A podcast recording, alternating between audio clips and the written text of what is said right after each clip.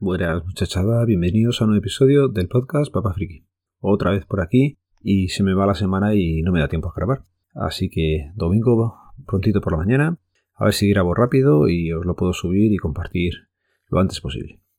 Bueno, pues una semana en la que por fin ya tenemos ascensor, ya lo sabíais. ¿Y qué ha pasado cuando tienes ascensor? Pues que ya puedes empezar a subir las cosas para arriba sin Marte. Lo primero que conseguimos que llegara fue la nevera. La nevera al final la hemos comprado en el Costco y tenía muchísimas, muchísimas dudas de si iba a entrar por el ascensor y por la puerta de casa. Pero bueno, en principio me llamaron el martes, quedé con ellos al día siguiente, para mí el día siguiente es el miércoles. El miércoles estuvimos ahí toda la tarde, la horquilla para entregar que nos dieron era de 3 a 9 de la tarde. Es una horquilla bastante grande, así que, bueno, pues en una casa donde no hay nada es un poco áspero estar allí por decirlo de alguna manera, y más si están con los niños, que sí, bueno, se entretienen un rato, pero claro, les faltan sus cosas todavía. Así que nada, me dio por llamar a media tarde y me dijeron que no, que estaba agenciado para el día siguiente. Digo, pues hombre, si hablo con tu compañero un martes y hablamos para el día siguiente es miércoles, que me venía fenomenal. Pero no pudo ser y al final, pues la nevera vino el jueves. Lo mismo, eh, desde primera hora que nos indicaban estábamos allí, hicimos relevo, me quedé yo la última parte y es cuando vinieron. Al final llegaron casi a las nueve y media de la tarde.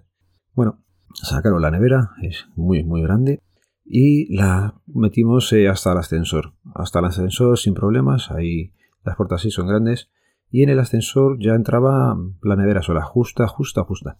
La lanzamos con el ascensor hasta el octavo y nada, arriba la reconcepcionamos y la sacamos para afuera en el descansillo la desembalamos y ahí ya el entrar en la puerta fue complicado. Una puerta acorazada pues tienen un marco por abajo, suele ser un pelín más estrecha que, la puerta que estaba original y oye, pues se notaba y, ahí ya le dieron un golpecito. Me di cuenta al día siguiente, que hago en 10. Bueno, esa parte entró y ahí ya pues en el distribuidor de casa se giró y para meterla a la cocina no hubo ningún problema porque teníamos quitado el marco de la puerta. Estaba quitado todo el marco me lo hizo un amigo para poder pasar la nevera porque sabíamos que si no también iba a estar muy muy justo el pasar. Bueno, pues la nevera se quedó allí, la desembalamos, miramos que no tuviera golpes, que estuviera más o menos todo bien y a la tos para casa porque ya casi no había ni luz. Bueno, pues eso fue la nevera el jueves y el viernes venían a ponerme la cocina. El montador de la cocina y a mí es que me mola todas estas cosas cuando llegan allí empiezan a sacar cosas, empiezan a montar y cuadra todo, es súper curioso de ver. Lo que pasa que era un señor mayor bastante siso el hombre, intentado hablar con él y, no veía que ahí no ibas a sacar nada, así que pues nada, le dejé trabajar a su bola. Y lo único es que nosotros pensábamos que la encimera también venía ya hoy, pero no, la encimera es cierto que nos dijeron que tardaban unos 10 días. Primero montan todos los muebles y luego ya miden para que no haya ningún problema. Lo que comentaba del hombre este, si le pregunté si iba a conectar las cosas, pues eh, lavavajillas, el fregadero y todas estas cosas, me dijeron que no, que ellos no conectaban nada. Y esto pues eh, tuve que mirar el contrato y es cierto que me lo ponían, pero como eran las mismas que se lo habían puesto a mis padres y si se lo pusieron pues me extrañó un poco. Tengo yo comprada la placa vitrocerámica aparte, esa placa le pregunté, digo, ¿la ponemos aquí o la vas a poner ahora? Y me dice, sí, trae la placa, la ponemos aquí. Me la desembala, que la tenía embalada perfectamente y me la deja encima de un mueble de cocina allí esperando a la encimera, digo.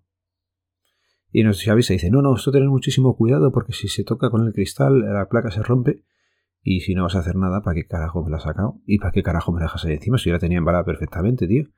No sé, el hombre era un poco raro y no, hubo buena comunicación con él, pero bueno. Y nada, ya hemos llevado también, por ejemplo, la mesa de Nuria ayer por la tarde. Otra vez en el IKEA comprando otro mueble más y montándolo allí. Por cierto, los muebles del IKEA tienen muy muy buena salida en Wallapop. Si tenéis cualquier mueble del IKEA y queréis deshaceros de él, meterlo allí porque vamos, en cuestión de horas prácticamente te sale comprador. Y otro tema recurrente que os voy a comentar es el de las oficinas del DNI. Esta semana han salido en varios sitios, gracias a los que me habéis hecho llegar también la noticia de que las oficinas están colapsadas.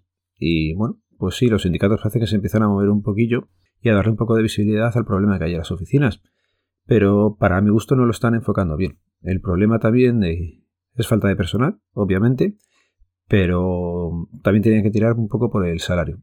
No es el que la gente se piensa y prácticamente si te quedas en casa, no te voy a decir cobrando una paguita, estás poco más que esta gente. ¿eh?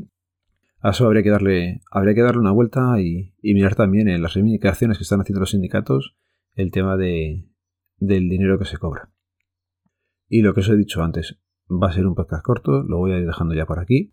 Os recuerdo que este podcast pertenece a la red de sospechosos habituales, que podéis seguirnos a través del feed, feedpress.me barra sospechosos habituales.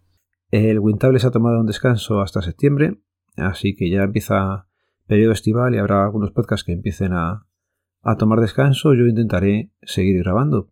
Está siendo complicado y mirar, esta vez hemos sacado solamente unos minutillos, pero bueno, estaba dándole vueltas una idea, a lo mejor lo hago esta semana. Ya si sale adelante la vais a notar.